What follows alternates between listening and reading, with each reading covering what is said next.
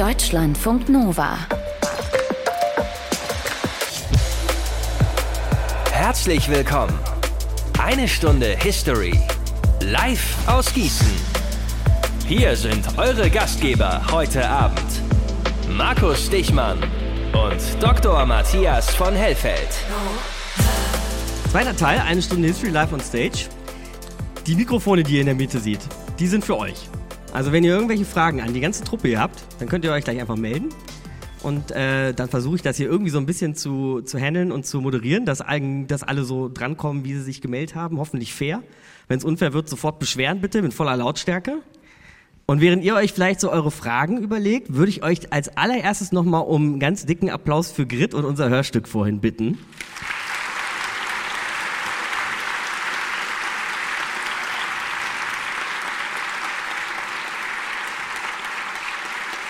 Vielleicht, Grit, wird es sich lohnen, dass du den Leuten hier nochmal erklärst, wie man zum Beispiel an so einen Ton von Erich Mielke, der ja nun schon nicht mehr lebt, und ähm, wer war damals dabei, als er irgendwelche Festreden und äh, Saufflieder geschwungen hat, um ein Mikro unter die Nase zu halten, wie man an sowas eigentlich rankommt, wie wir da so recherchieren?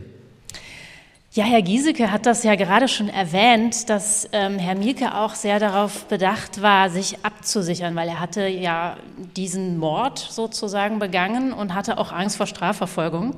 Auch die gesamte DDR-Geschichte entlang hatte er diese Angst, weil man ja nie so genau weiß. Man hat ja schon Systeme krachen gehen sehen und das ähm, konnte natürlich mit der DDR passieren und ist ja dann auch irgendwann passiert.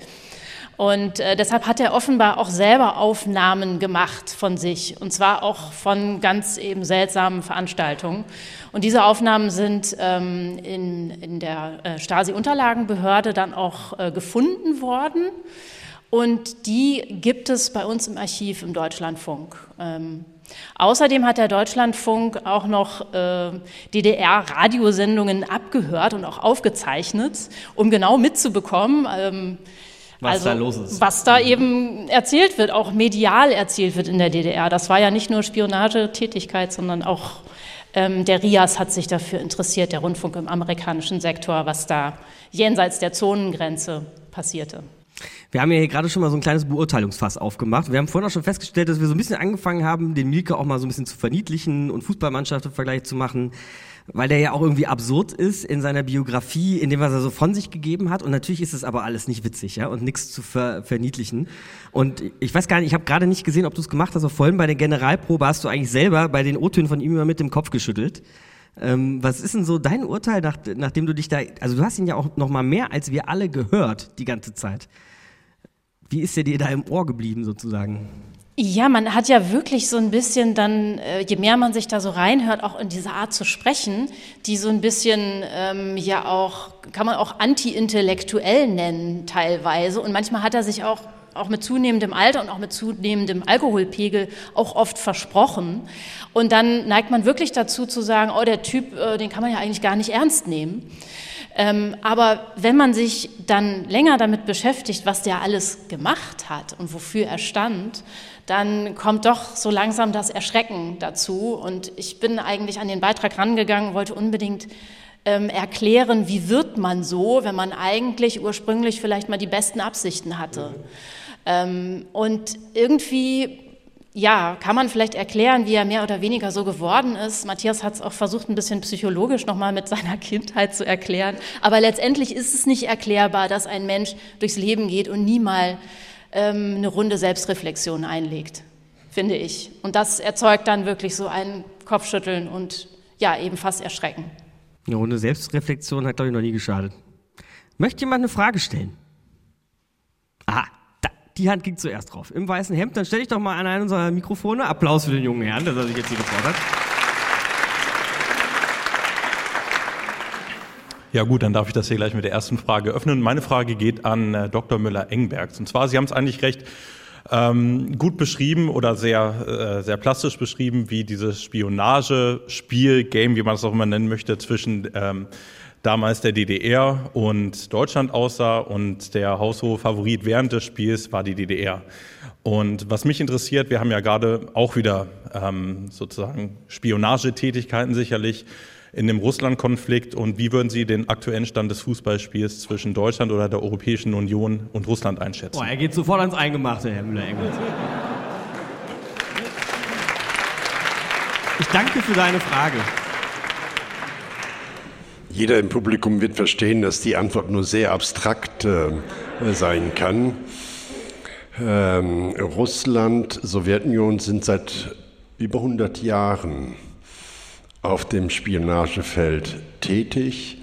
Auffällig waren sehr langfristige Strategien bei einzelnen Personen, 10 bis 15 Jahre bevor sie erst wirksam wurden. Man muss davon ausgehen, dass das auch heute eine große Rolle spielt. Nur die Antwort auf die Frage, welche Rolle, welche Bedeutung, da bitte ich um Verständnis, dass wir darüber sprechen, wenn Deutschlandfunk Nova in 15 Jahren nach dem Krieg eine Sendung darüber macht. Oh, Herr Müller-Engmers, wir rufen an. Das ist jetzt in dem Fall wie beim Mielke, das ist alles aufgenommen, ja, damit wir uns abgesichert haben. Wir rufen dann an in 15 Jahren. Oh, wobei, Matthias, dann hast du wirklich das Alter du der karolingischen Minuskel erreicht. Insofern du redest jetzt nicht mehr weiter, sondern wir hören dem jungen Mann hier zu, ja? Ja, vielen Dank erstmal für den schönen Abend, den ihr uns bisher bereitet habt. Meine Frage, ich habe zwei Fragen, wenn ich so frech sein darf, muss ich nämlich nur einmal aufstehen. Ja, mach mal. Die erste Frage ist, ich erinnere mich noch an mein Geschichtsstudium, an diese altehrwürdigen Institutionen hier, das vor zehn Jahren geendet hat. Hast Und, du hier studiert? Ja, ja. ja. Und ähm, da erinnere ich mich äh, an ja, so ein Fazit, was wir mal in, in so einer Veranstaltungsreihe hatten, in dem wir gesagt haben, die Stasi war das äh, eigentlich der ineffektivste Geheimdienst, den wir kennen, weil die kilometerweit Aktenberge erzeugt haben mit lauter sinnlosen Informationen. Da würde mich erstmal die Bewertung dieser Aussage interessieren. Und die zweite Frage äh, ist offen auch an alle. Ähm, ist eigentlich die historische Aufarbeitung dieser Stasi-Epoche schon abgeschlossen oder wartet man vielleicht noch auf äh, irgendwelche Quellen, die vielleicht irgendwo sich noch auftun könnten. Letztes Jahr sind ja, glaube ich, die Stasi-Unterlagen ins Bundesarchiv überführt worden, wenn ich das richtig weiß. Gibt es da noch irgendwie was, Potenzial, wo man sagt, da könnte die historische Bewertung dieser Epoche äh, nochmal eine andere Wendung nehmen? Hm. Ich glaube, der Giesecke hat schon sehr oft genickt. ja. Ja, weil sie, also die Fragen, die Sie formuliert haben, äh, sind natürlich genau die, die uns heute beschäftigen. Ich gebe erstmal die klassische Historikerantwort. Sozusagen, es gibt kein Ende des Befragens der Geschichte. Äh, also es gibt auch heute neue Fragen, ich kann gleich mal eine nennen. Ähm, aber um Ihre Frage direkt zu beantworten, also wir haben jetzt 30 Jahre äh, Forschung äh, über den Stasi-Apparat und Sie haben heute ja sehr viel davon hier vorgeführt bekommen. Also sagen wir mal so, wir wissen schon sehr gut Bescheid, was in der DDR in Sachen Stasi und darüber hinaus gelaufen ist. Ähm, aber es ergeben sich eben neue Fragen. Also wir reden ja heute hier über die Tschechisten. Der, einer der Tschechisten, der sowjetischen Tschechisten, äh, ist heute Staatspräsident in Russland bekanntermaßen. Äh, und in Ergänzung zu dem, was äh, Helmut Müller-Enbergs eben gesagt hat, ist natürlich also das Selbstverständnis eines Putin, der in der DDR äh, die letzten Jahre 86 bis, bis 90 äh, verbracht hat, strahlt natürlich auch auf das aus, was wir heute erleben. Und insofern würde ich sagen, es gibt neue Fragen, die wir auch an die Stasi-Geschichte zu richten haben. Was die Aktenbestände angeht, die, die wir haben, sind, glaube ich, ganz gut ausgewertet. Äh, es gibt aber gerade über den Bereich, über den wir eben auch schon gesprochen haben, über die Auslandsspionage, äh, gibt es eben die Situation, dass die sich 1990 relativ weitgehend selbstständig äh, auflösen durfte und auch ihre Aktenbestände vernichtet hat. Und, äh, und es ist deshalb entsprechend schwierig, ähm, sozusagen all das, was wir wissen über die Inlandstätigkeit der Stasi, sozusagen in gleicher Genauigkeit auch für die Auslandstätigkeit äh, zu erfahren. Also wenn sich da überraschend noch neue Aktenbestände ergeben sollten, äh, wäre das sicherlich ein weiter Bereich. Nicht zuletzt, ich bleibe noch mal beim Beispiel äh, Mielke. Ähm, das, was wir über die Geschichte vor 45 von Mirke wissen, ähm, das, was heute hier so kompakt rüberkam, äh, ist eine unglaubliche Kernerarbeit aus sehr kleinen Aktenfitzeln, äh, aus denen man allein nur die Stationen seines Lebens rekonstruieren kann. Er hatte vier verschiedene Decknamen äh, von 1931 bis 1945 und ähnliches. Und die Unterlagen dafür liegen in Moskau bis heute.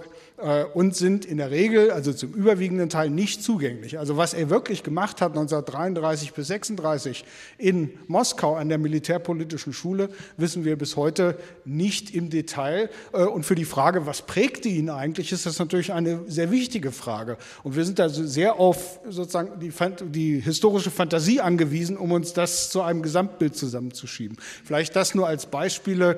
Ähm, also Geschichtsaufarbeitung ist nie zu Ende, würde ich sagen, als äh, jemand, der damit auch professionell zu tun hat. Ähm, aber der Wissensstand über die Stasi ist sicherlich besser als für die meisten anderen Geheimdienste der Welt. Wladimir Putin hat, glaube ich, den Mauerfall in Dresden in der sowjetischen Botschaft erlebt ne? und hat die da, habe ich gesehen, entspann dich, äh, hat die da verteidigt gegen Leute, die rein wollten. Ja, bitte, Ihre Frage. Ja, gleich eine Zusatzfrage dazu.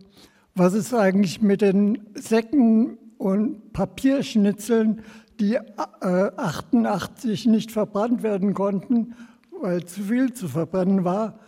Und wo damals gesagt wurde, es dauert noch 50 Jahre, bis man die zusammengefasst hat. Das Ministerium für Staatssicherheit ist im November 89 damit angefangen, Akten zu vernichten. Zunächst nach Wichtigkeit und Überflüssigkeit, also tatsächlicher Überflüssigkeit, bis hin zur massenhaften Vernichtung.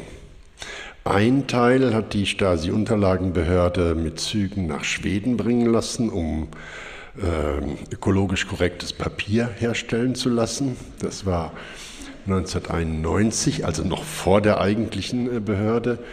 Ein anderer Teil wurde in Säcke überführt. Das war handzerrissen regelmäßig. Davon gab es angeblich 16.000 Säcke. Und wenn man den Tätigkeitsbericht der Stasi-Unterlagenbehörde, als sie noch bestand, äh, sich ansieht, hat man es geschafft, in bald drei Jahrzehnten schon 500 Säcke zerrissenem Material zusammenzufügen. Es bedarf einfacher statistischer Methoden, um zu ermitteln, dass man im nächsten Jahrtausend möglicherweise weiß, was in diesen Säcken drin ist.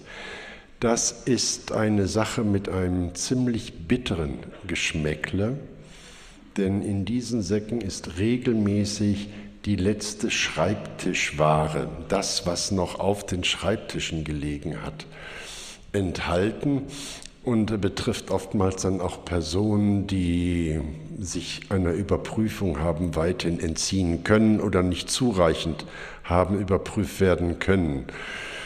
Es ist ein Menetekel in der Geschichte des Stasi-Archivs, hier nicht wirklich was bewegt zu haben. Da spreche ich nicht nur als Politikwissenschaftler, sondern auch als Stimme für jene, die in der DDR repressiert wurden und nicht den Aktennachweis antreten können, weil deren Akten noch zum Schluss auf dem Schreibtisch und nun zerrissen in Säcken herumhängen. Wirklich schade. Ja, bitte, da an der Tür. Wollt ihr beide was fragen? Dann, oder, ja. ja vielen Dank für den spannenden Abend. Ich habe eine vielleicht etwas triviale Frage. Ähm, äh, wie kommt es, dass heute Abend diese Aufzeichnung hier in Gießen stattfindet? Ich weiß noch, als ich oh die Folge zum Stein von Rosette gehört habe und ganz überrascht war, weil ich also auch hier Studentin bin und Gießen doch nicht so unbedingt im Deutschlandfunk Nova regelmäßig drankommt. Äh, genau das, ich habe wirklich zurückgespult und geschaut, ah, okay, es ist tatsächlich in Gießen. Ähm, genau, vielleicht nur kurz dazu. Fände ich sehr spannend. Vielen Dank. Wir outen uns jetzt mal. Wir haben uns auf der Fahrt hier das auch gefragt.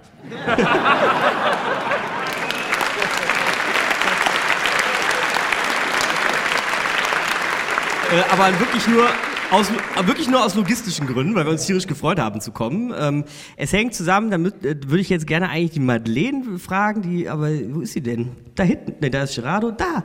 Oh, da Madeleine. oben ist sie. Ja. Also es hängt, es hängt zusammen mit, ähm, ich will jetzt lieber gar nichts Falsches sagen. Madeleine, möchtest du es erklären?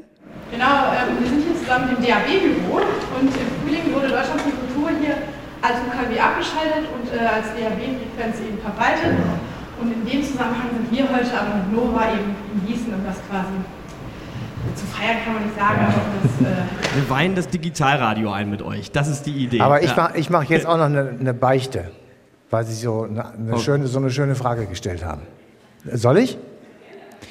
Ich war mal ein Semester Dozent an Ihrer Universität. Ich würde nicht applaudieren. Es hat Gründe, dass das nur ein Semester lang war, wenn ich das erwähnen darf. Ich habe dich nicht gebeten, das Nein, zu kommentieren. Das ist mir doch egal. Herr Müller-Engwers ist außerdem dran. Ich vermag weniger was dazu beizutragen, warum das in Gießen stattfindet, aber ich hätte eine Empfehlung. Das Ministerium für Staatssicherheit und auch der sowjetische Nachrichtendienst hatten die Patenschaft für jede Universität und Hochschule übernommen. Es gab also auch tschechistische Paten in, für Gießen. Meine Empfehlung wäre, darüber doch mal zu forschen, wie erfolgreich das Ministerium für Staatssicherheit hier in Gießen war, das ja aus mehreren Gründen nachrichtendienstlich aus dem Osten heraus äh, interessant war. Bitteschön. Ja, ähm, erstmal eine Bemerkung. Vielen Dank für den netten Abend. Vielen Dank für die netten Giveaways. Vielen Dank für die gute Bewirtung. Ich wusste gar nicht, dass es beim öffentlich-rechtlichen Rundfunk möglich ist. ähm, aber jetzt meine. Sollen wir jetzt. Sollen wir, sollen wir schon wieder? Meine, Ehrlich sein wir auch nicht. Frage, vielleicht.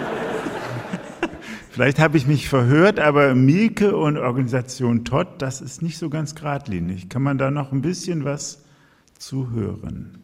Herr Giesecke.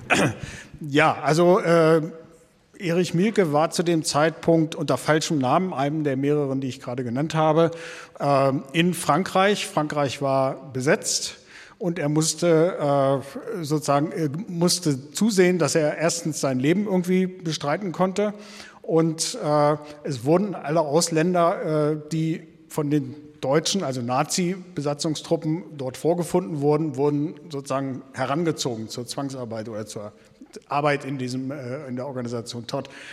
Das Problem ist, also sozusagen, er war dort unter falschem Namen und seine Biografie, insbesondere die von 1931, war den Offiziellen der Organisation nicht bekannt. Also muss ich vielleicht noch mal kurz sagen, die Organisation Todd war sozusagen ein Arbeitsdienst äh, des, der, der Nazis, in den äh, besetzten Gebieten.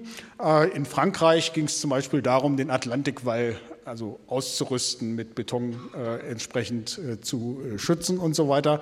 Und das war die äh, Tätigkeit. Die Leute von der Organisation wussten nicht, dass sie den Polizistenmörder von 1931 und KPD-Mann dort tatsächlich in Dienst hatten. Das Problem war eben, dass das war ein Aspekt, den wir heute ja kaum vertiefen konnten. Mielke war eben ein sogenannter Westimmigrant. Und das war in der frühen äh, Nachkriegszeit äh, unter dem Stalinismus ein sehr gefährliches biografisches Element. Also paradoxerweise ausgerechnet Erich Mielke lief Gefahr, als sogenannter Westimmigrant selber in die Mühlen der Repression zu geraten, äh, in den frühen Jahren bis 1953. Äh, und deswegen hat er sozusagen alles, was noch in Anführungszeichen gefährlich in seiner Biografie war, äh, hat er sozusagen versucht, also klein zu reden oder ganz unter den Tisch fallen zu lassen. Es gab anlässlich seines Geburtstages des 80. 1987, also als er noch in vollem Dienst war, ähm, gab es Versionen seines Lebenslaufes, in denen drin stand, dass er die gesamte Nazizeit in Moskau oder in der Roten Armee verbracht hätte. Und das wurde sozusagen als die offizielle Version verkauft, während seine tatsächliche Lebensgeschichte, von denen wir ein paar Stationen ja heute erfahren haben, äh, tatsächlich unter den Tisch gekehrt wurde. Und sein Stellvertreter, äh, Wolfgang Schwanitz, war selbst überrascht, als dann 1987 auf einmal rauskam, der, der war ja gar nicht in der Sowjetunion bis 1945 und der ist auch nicht mit der Roten Armee nach Berlin eingerollt, sondern hat tatsächlich einen ganz anderen Lebensweg gehabt. Also das ist sozusagen Teil dieser kommunistischen Kaderbiografien, dass alles, was man früher mal gemacht hat, was nicht so ganz auf Linie war im Rückblick, äh, dass das möglichst unter den Tisch fallen gelassen wurde. Ich sehe schon, ihr wollt noch einiges wissen, also weiter geht's. Ja, ich habe eine Schlange begonnen.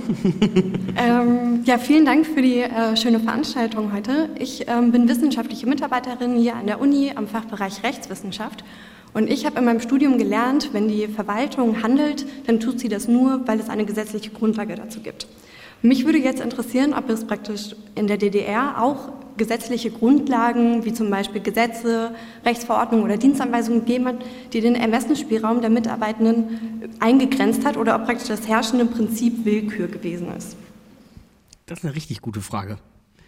Könnt mir vorstellen, dass das was für den Politologen ist und Verfassungsschützer. Ja, uns interessiert die Verfassung sehr. Gut, das ist beruhigend.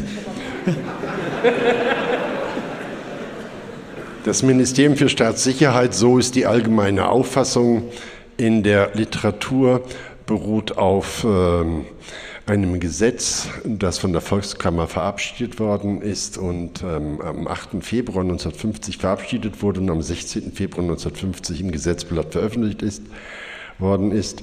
Und darin steht lediglich, dass eine Hauptverwaltung umbenannt wird in ein Ministerium für Staatssicherheit. Mehr steht da nicht, was die Befugnisse betrifft. Wenn man etwas genauer die Gesetze der DDR prüft, stellt man fest, dass es ähm, eine Art äh, Strafrechtsgesetz gab, das später ergänzt wurde. Darin wurde erstmalig die Befugnis des Ministeriums für Staatssicherheit gesetzlich verankert, dass die überhaupt jemand von der Straße einsammeln dürfen und in eine Untersuchungshaft stecken dürfen. Das sind aber mehr so Papiere.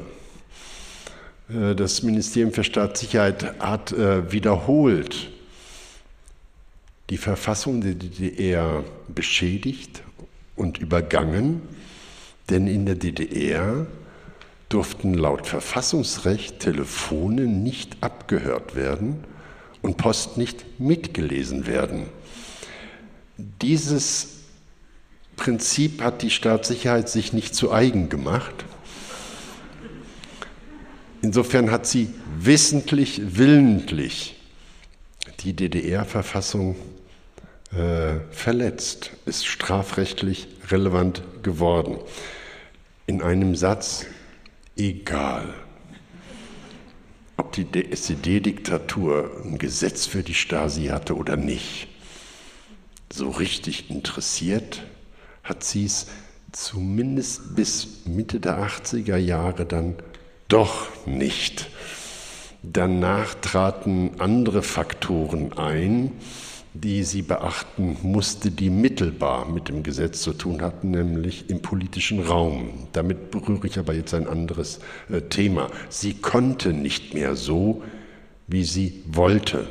Sie konnte nicht einfach Bürgerrechtler einsammeln, wie sie es gerne wollte, sondern aus politischen Gründen. Etwas satirisch formuliert, Erich war scharf, ins Saarland zu kommen. Und sowas versaute es ihm medial. Das war die sehr verkürzte Fassung eines sehr komplizierten Vorganges. Erich Honecker in diesem Falle. Ja. Aber das ist, wenn ich da kurz nachfragen darf, das ist die Zeit, in der auch die Methoden der Stasi zu dieser Zersetzung übergehen, oder? Wo dann angefangen wird, die Leute so unterschwellig zu zermürben, ne?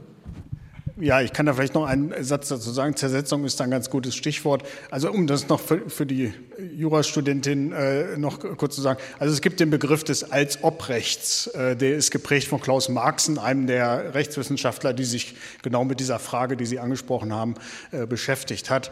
Äh, was das konkret bedeutet, hat äh, Helmut äh, ja eben schon deutlich gemacht. Zersetzung, die tatsächlich, wir kennen die Zersetzungsmaßnahmen ja aus Das Leben der anderen, haben Sie vielleicht gesehen und so weiter. Tatsächlich ist der Hinter einer der Hintergründe für die Entwicklung dieser Methode, dass man genau darauf verzichten wollte, Oppositionelle ins Gefängnis zu stecken, eben aus Reputationsgründen. Und äh, insofern dieses Ausweichen in die Zersetzungsmaßnahmen passt genau in diese Zeit. Äh, geht schon eigentlich in den 70er Jahren los und wird dann immer noch doller bis 1989. Vielleicht noch einen Satz äh, zur Erläuterung dieses Verhältnisses zwischen Verfassungsrecht und Stasi-Tätigkeit. Erich Mielke ist kurz nach der Volkskammerrede, von der wir vorhin ein paar Sätze gehört haben, tatsächlich von den DDR-Organen im Dezember 1989 das erste Mal verhaftet worden, und zwar genau aus diesem Grunde, wegen Verfassungsbruch. Also Hochverrat war der, war der Paragraph, der dazu zur Wirkung kam. Äh, also sozusagen, die Gesetze waren da, aber erst in dem Moment, wo es auch jemanden gab, der sie umsetzen wollte, kam das tatsächlich wieder auf die Tagesordnung. Dann gehen wir mal die Schlange weiter entlang.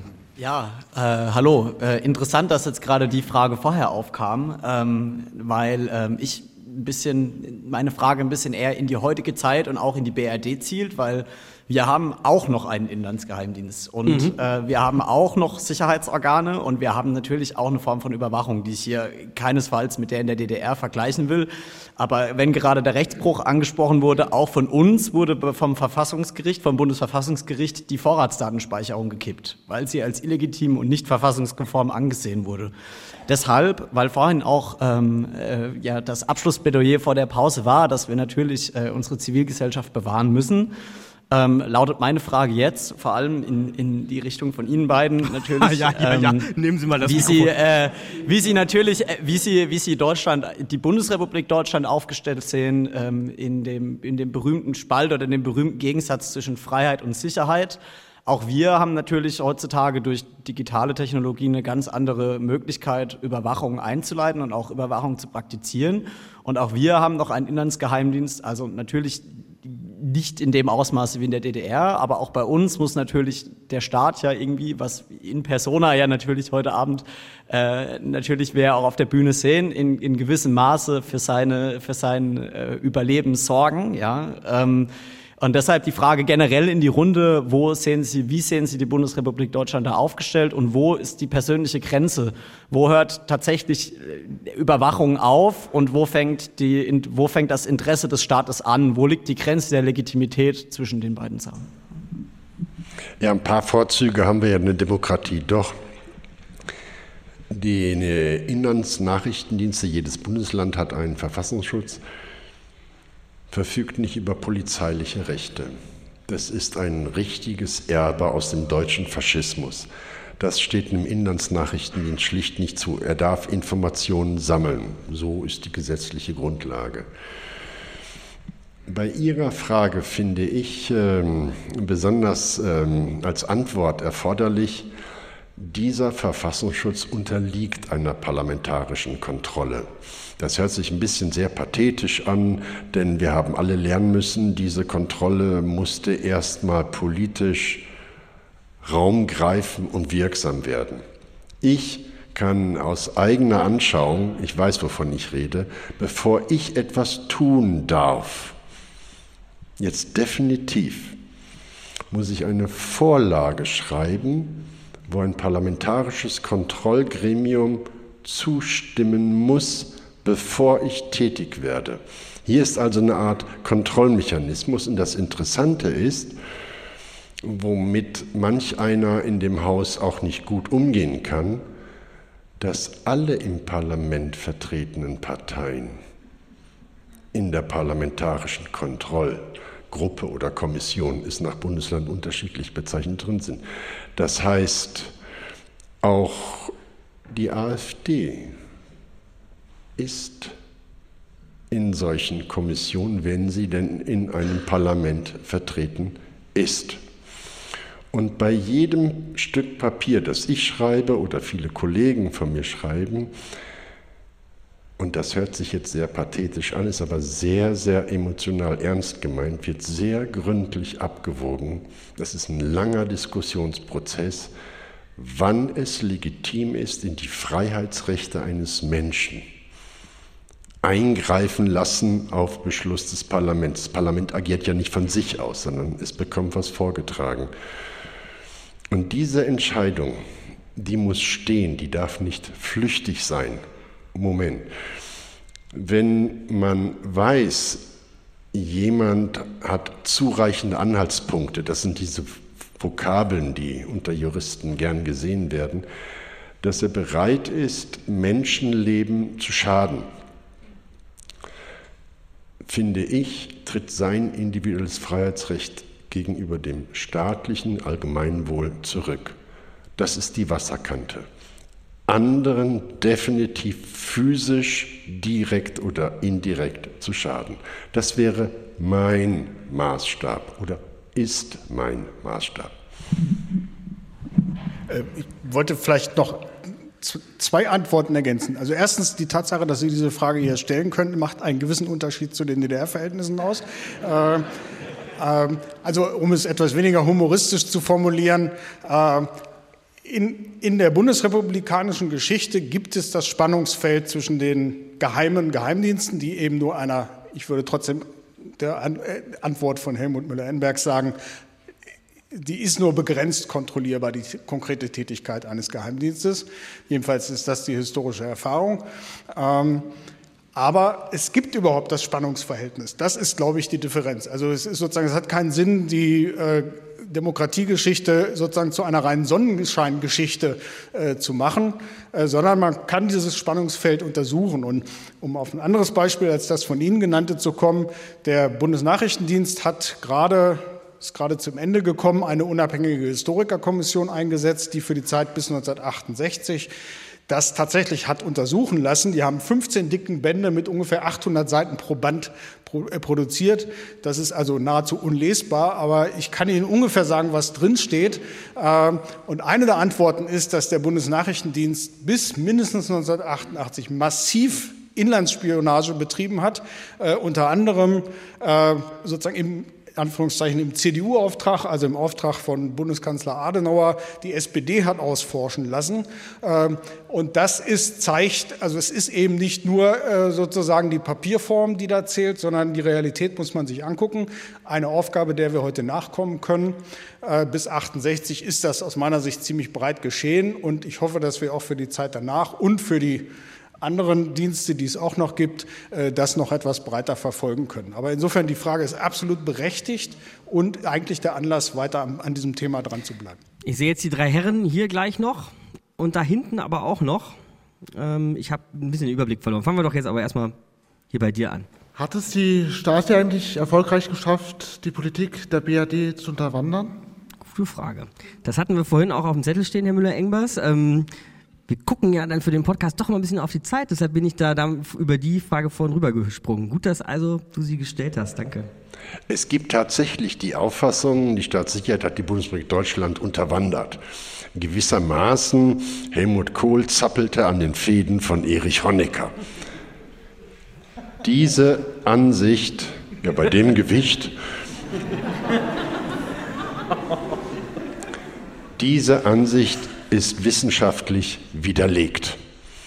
Man kann anhand den äh, zuletzt etwa, und das ist eine große Zahl, 3000 Agenten der Stadtsicherheit, die zuletzt in der Bundesrepublik Deutschland äh, aktiv waren, sehen, dass es überwiegend darum ging, Informationen zu beschaffen, insbesondere aus den Forschungslaboren der Universitäten und der Industrie, Patente, Verfahren, Muster und so weiter. Das ist die ganz überwiegende Seite, 56 Prozent der Energien gingen in diese Richtung.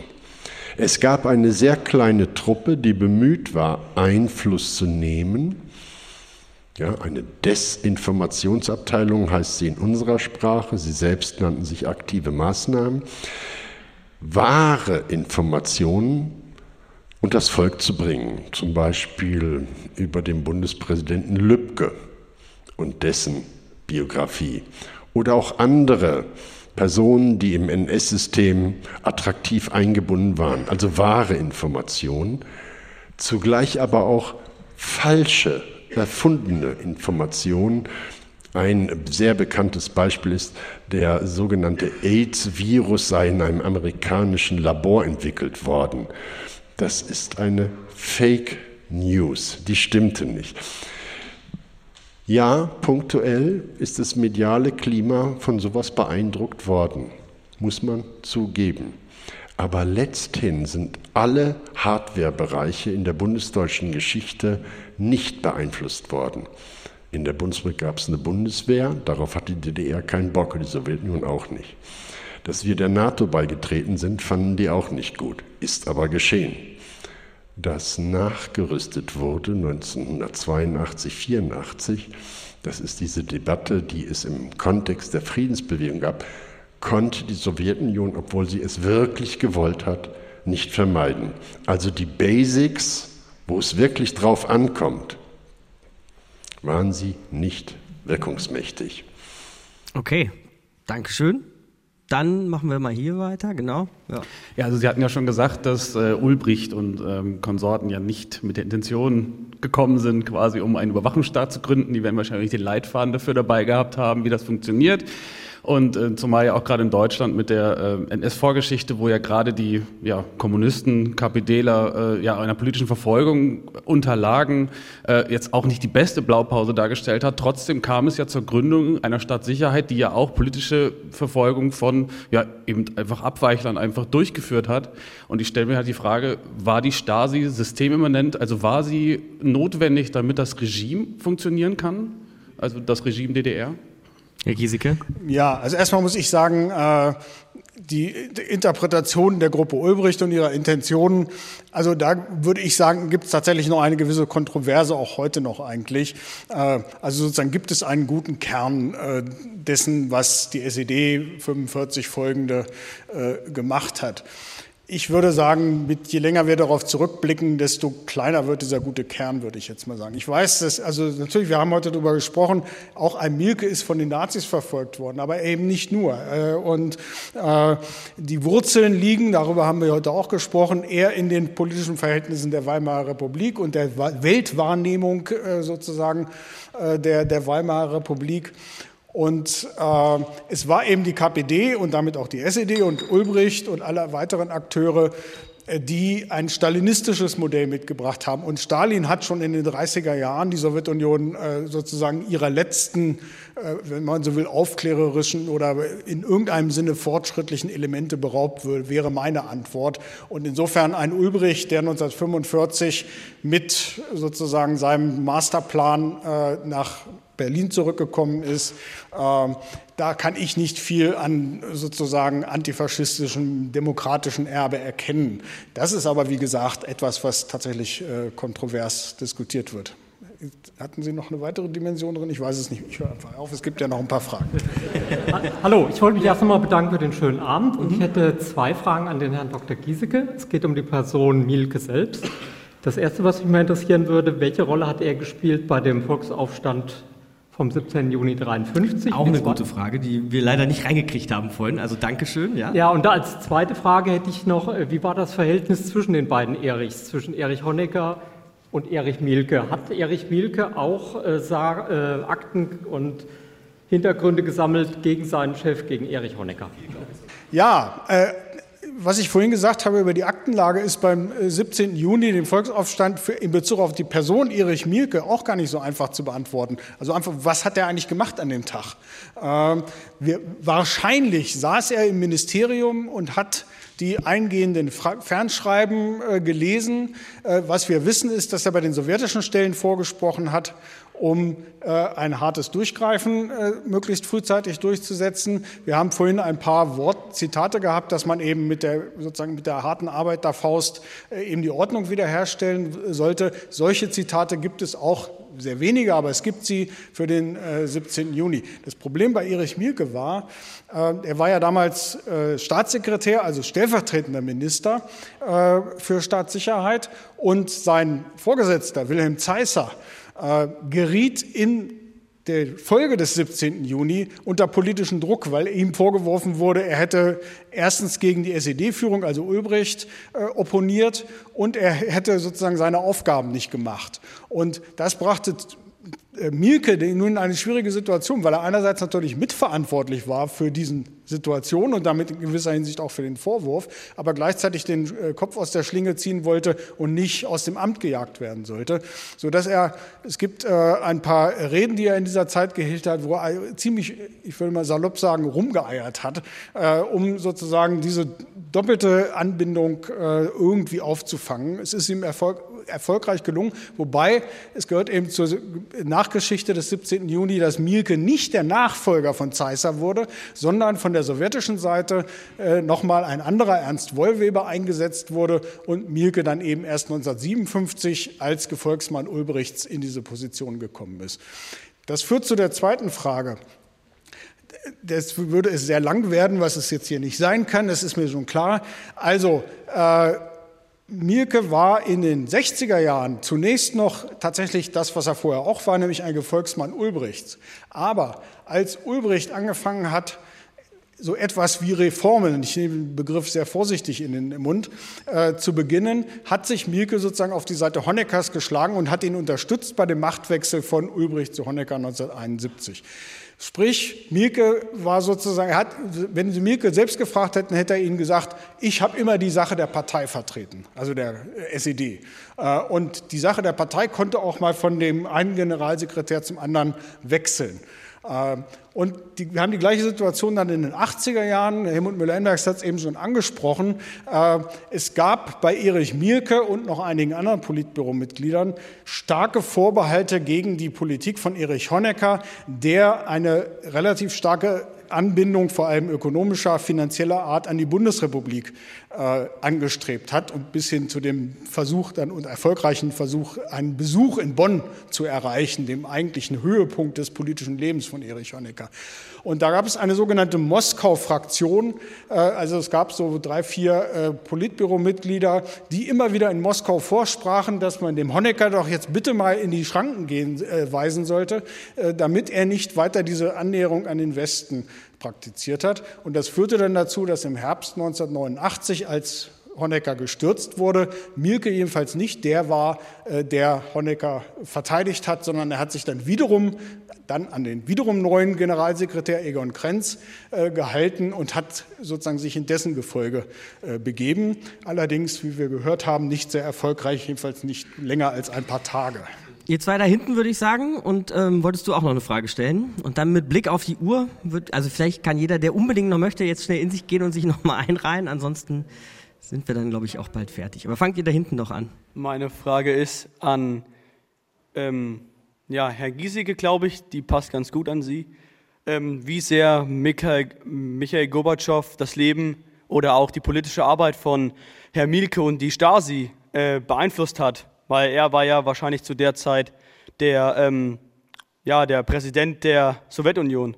Ja, äh, also Erich Mielke war äh, aufgebracht äh, bis empört, als Michael Gorbatschow anfing, erstens die stalinschen Verbrechen in die sowjetische Öffentlichkeit zu holen und zweitens Regimekritiker aus der Verbannung, aus dem Gefängnis zu entlassen und in politische Ämter zu lassen. Also Andrei Sacharow, der berühmteste Dissident, den es in der Sowjetunion überhaupt gab, ist dann 1988 aus der Verbannung nach Moskau zurückgekehrt worden, ist Abgeordneter geworden und eine starke politische Kraft geworden.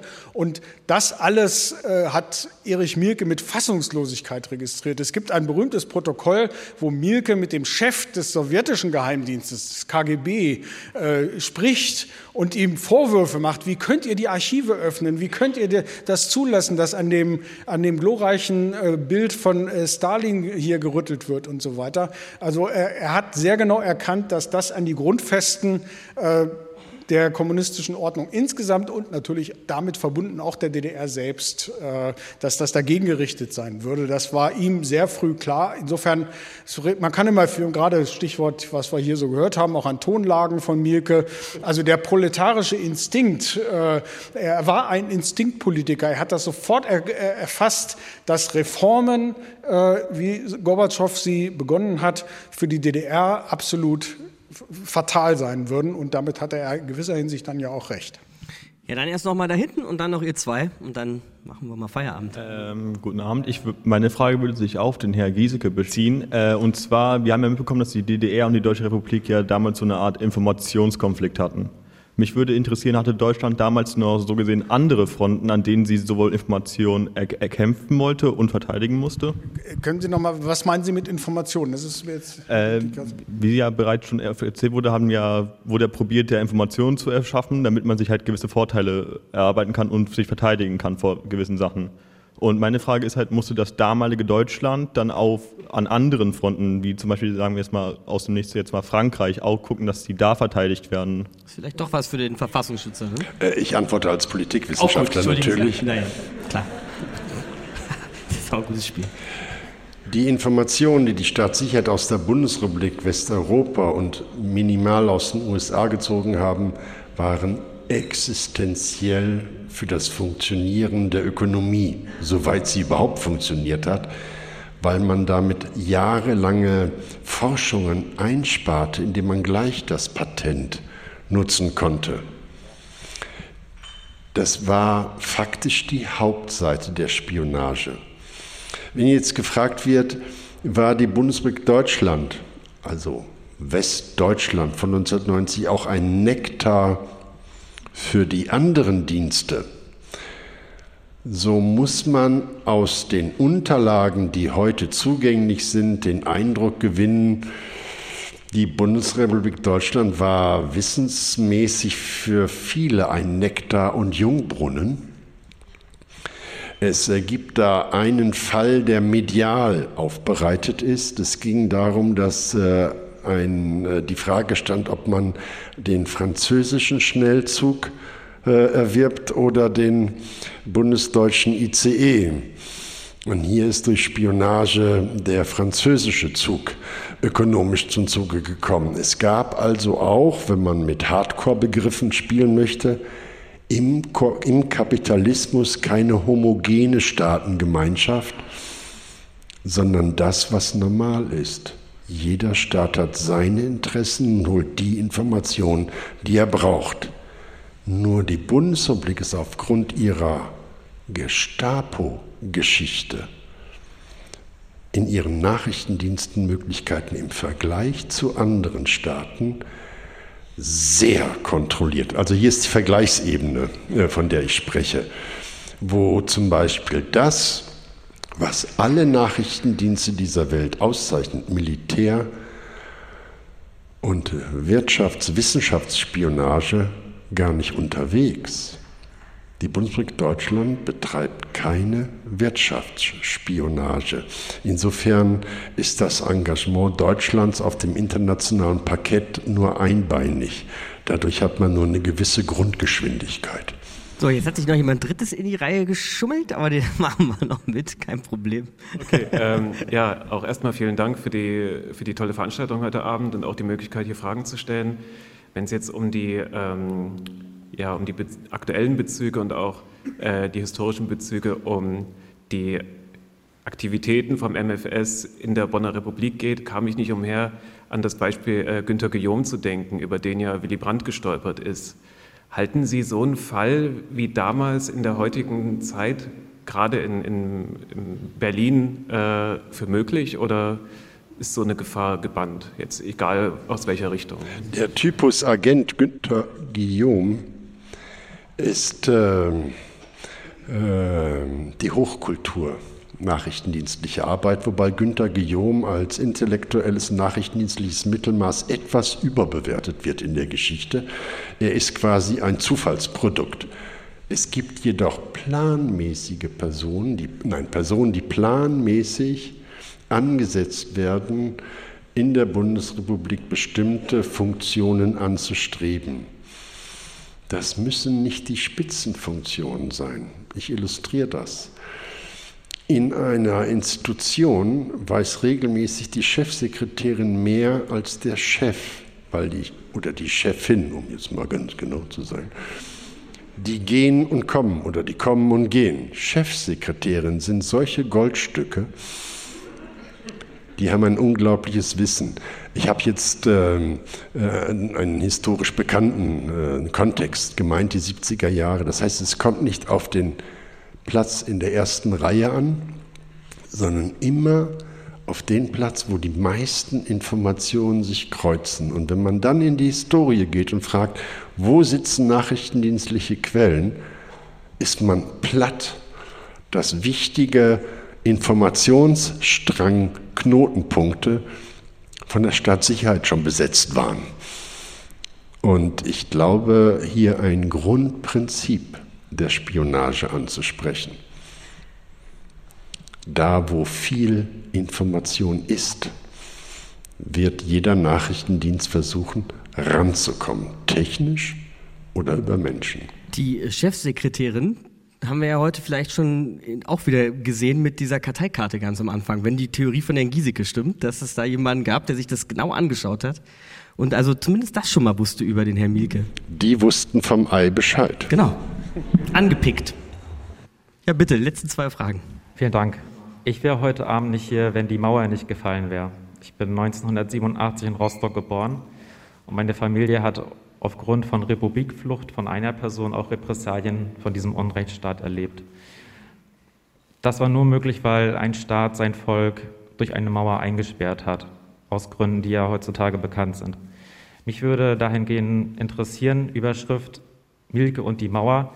Inwiefern hatte Herr Mielke direkt oder indirekt mit der Entscheidung pro Mauer oder wie es überhaupt dazu gekommen ist, zu tun? Vielen Dank.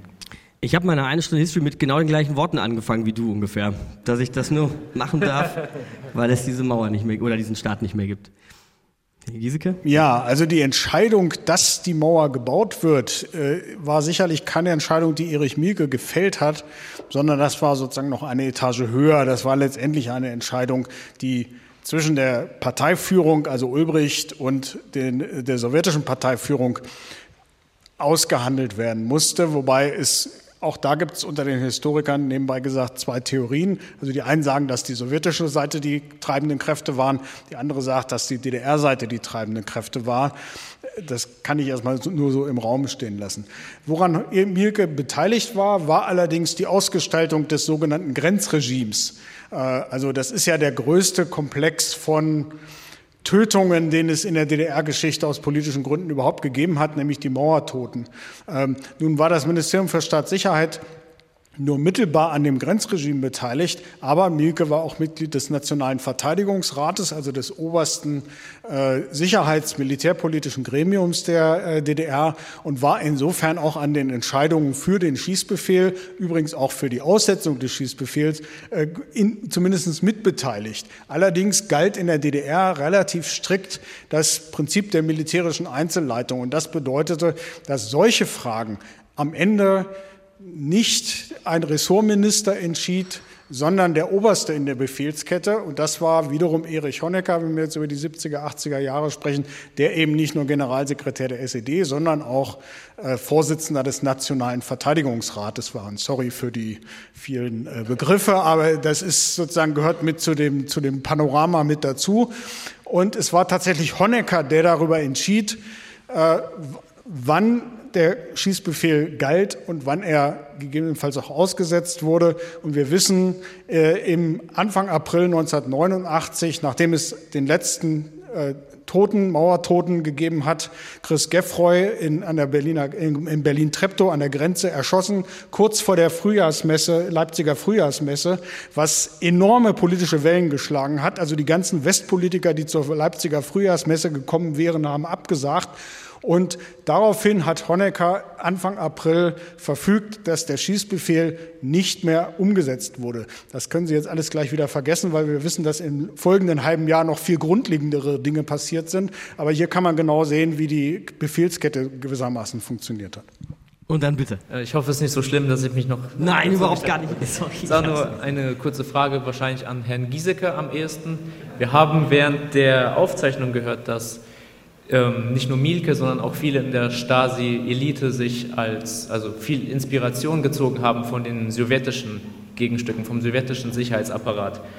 Würde ich gerne fragen, inwiefern es auch direkte Zusammenarbeit gab in Form von Equipment, vielleicht sogar direkter Informationsbeschaffung zwischen Sowjetunion und DDR oder auch zwischen KGB und Stasi. Ähm, ja, also da kann, glaube ich, Helmut Müller-Enmerks zu, insbesondere zur Dimension der Auslandsspionage noch ein bisschen äh, mehr sagen. Generell äh, war das ein sehr eng, ver, also verklammerter äh, Verbund, äh, also der allerdings immer sozusagen von großem Bruder zu kleinem Bruder äh, lief. Äh, die meisten Informationen, die die Staatssicherheit insbesondere im Bereich der Auslandsspionage erworben hat, sind direkt auch, und zwar als Rohmaterial, auch an den KGB gegangen. Daran kann man schon sehr sehen, und umgekehrt lief das nicht so, muss man dazu sagen. Äh, also sozusagen, das zeigt so ein bisschen die, das Verhältnis zwischen äh, den beiden. Ähm, dieses Stichwort Tschechisten äh, und sowjetische Tschechisten als Vorbilder naja, also ich bin mittlerweile etwas vorsichtig, wenn ich das benutze, weil es, man, man kann so kleine Dinge feststellen. Das erste Mal, dass in der Öffentlichkeit, also der DDR-Öffentlichkeit, von den deutschen Tschechisten die Rede war, war Anfang der 70er Jahre. Und das Interessante ist, da wurde es von DDR-führenden Leuten, also Honecker und Mielke, wurde dieser Begriff deutsche Tschechisten benutzt. Allerdings haben die sowjetischen Tschechisten diesen Begriff niemals akzeptiert. Also sie haben niemals äh, sozusagen selbst gesagt, ihr seid die deutschen Tschechisten, sondern sie haben nur gesagt, das sind eben die deutschen äh, Mitarbeiter für, für Staatssicherheit und so weiter. Ähm, also es ging immer darum, das hängt ein bisschen mit der Rolle von Mielke zusammen, ähm, er wollte anerkannt werden von der Sowjetunion als gleichwertiger Partner, auch als manchmal drängelnder Partner. Gorbatschow habe ich schon erwähnt. Und das führte eben dazu, ähm, also wenn man Bilder von Mielke sieht, sieht man ihn gerne mal, dass er so ein bisschen auf den Zehenspitzen äh, stand. Und das ist genau die Haltung, die er gegenüber der sowjetischen Seite immer eingenommen hat. Das dreht sich dann mit Gorbatschow, weil er dann auf einmal der Meinung ist, wir sind die einzigen wirklichen Tschechisten, die es noch gibt. Und äh, die sowjetischen äh, KGB-Leute geben ja gerade ihre, ihr, ihr gesamtes Kapital sozusagen aus den Händen. Das ist sozusagen, es geht jetzt schon sehr ins Detail, aber das sind sozusagen die, die Kleinigkeiten dieser, dieses Verhältnisses. Aber vielleicht kannst du noch Worte zu, zu dieser Auslandsspionage-Dimension sagen. Das Ministerium für Staatssicherheit war schlichtweg im Verhältnis zur Sowjetunion nur der Hoflieferant an Informationen, nichts anderes. Man kann es sofort damit illustrieren, dass die Staatssicherheit ja Quellen in der NATO hatte. Also ein präzises Wissen durch die Quelle Topaz von 1975 bis 1989 über alle Cosmic Top Secret Dokumente, die die NATO überhaupt nur produziert hat. Dafür gab es in der DDR überhaupt keine Verwertung die gingen direkt an die Sowjetunion. Der Auslandsnachrichtendienst war wesentlich nicht nur der kleine Bruder, sondern nur die deutschsprachige Werkbank der ersten Hauptverwaltung des KGB. Das Ministerium für Staatssicherheit in seiner Gesamtheit war unter Aufsicht der Sowjetunion die Maschine, die in der DDR sagen wir es verkürzt, das Andersdenkende zu kontrollieren und zu repressieren hatte. Also etwas unterschiedliche Akzente, wenn es um die Inlandsarbeit und die Auslandsarbeit gab. Allerdings durfte die Staatssicherheit bis Gorbatschow eigentlich auch kaum etwas machen, was nicht vorher von dem sowjetischen Bruderorgan freigegeben war. Die waren immer nur Erfüllungsgehilfen. Wir haben vorhin schon kurz in der Pause gesprochen, dass wir schwer begeistert von euch sind, dass ihr so viele seid und heute gekommen seid. Und wir sind immer noch schwer begeistert, dass ihr jetzt auch so einen langen zweiten Teil mit uns gemacht habt und so viele Fragen hattet. Insofern danke euch für den schönen Abend. Kommt gut nach Hause, genießt die Zeit, bleibt uns treu, hört immer schön eine Stunde History. Und bis zum nächsten Mal. Ciao. Tschüss, vielen Dank.